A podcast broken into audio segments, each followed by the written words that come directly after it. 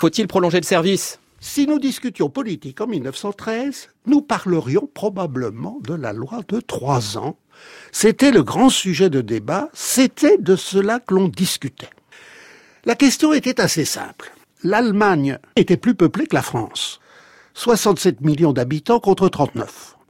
Dans les deux pays, l'armée reposait sur le service militaire obligatoire. En 1912 et 1913, l'Allemagne, qui s'attendait en cas de guerre à se battre sur deux fronts, contre les Russes et contre les Français, porta les effectifs de son armée active à plus de 800 000 hommes, ce qui lui donnait un net avantage sur l'armée française en attendant qu'elle mobilise ses réservistes. Pour rétablir l'équilibre, l'état-major français veut prolonger le service militaire qui durait deux ans depuis 1905 l'état-major veut davantage de soldats immédiatement prêts au combat, car il ne fait pas confiance aux réservistes pour l'offensive générale, qui est sa doctrine. Il craint en outre une attaque brusquée des Allemands qui, au tout début de la guerre, l'empêcherait de concentrer ses propres forces. Le gouvernement va donc maintenir sous les drapeaux les conscrits incorporés en 1911 qui pensaient terminer leur service militaire en 1913 et qui sont très mécontents et manifestent. Il y a des mouvements dans les casernes. Puis le gouvernement demande au Parlement de voter une loi pour faire passer le service militaire de deux à trois ans.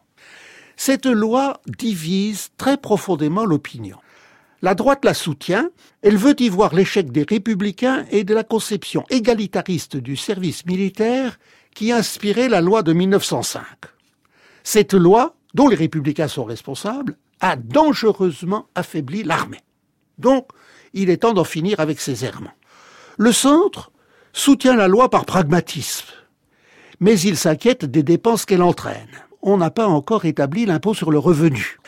La gauche, elle, en conteste la nécessité et en comprend l'impopularité.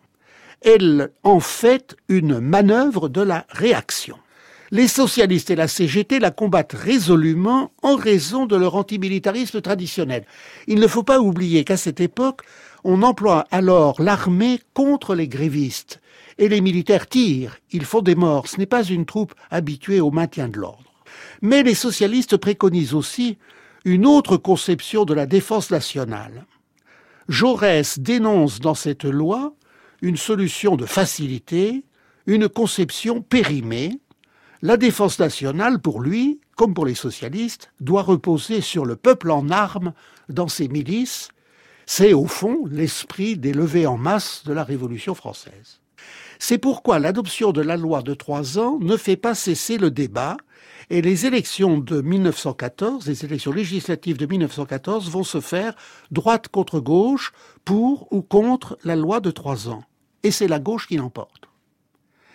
Mais comme le service a été prolongé, il y a un peu plus de 800 000 hommes dans l'armée active et la France est pratiquement à égalité avec l'Allemagne quand sonne le tocsin d'août 1914.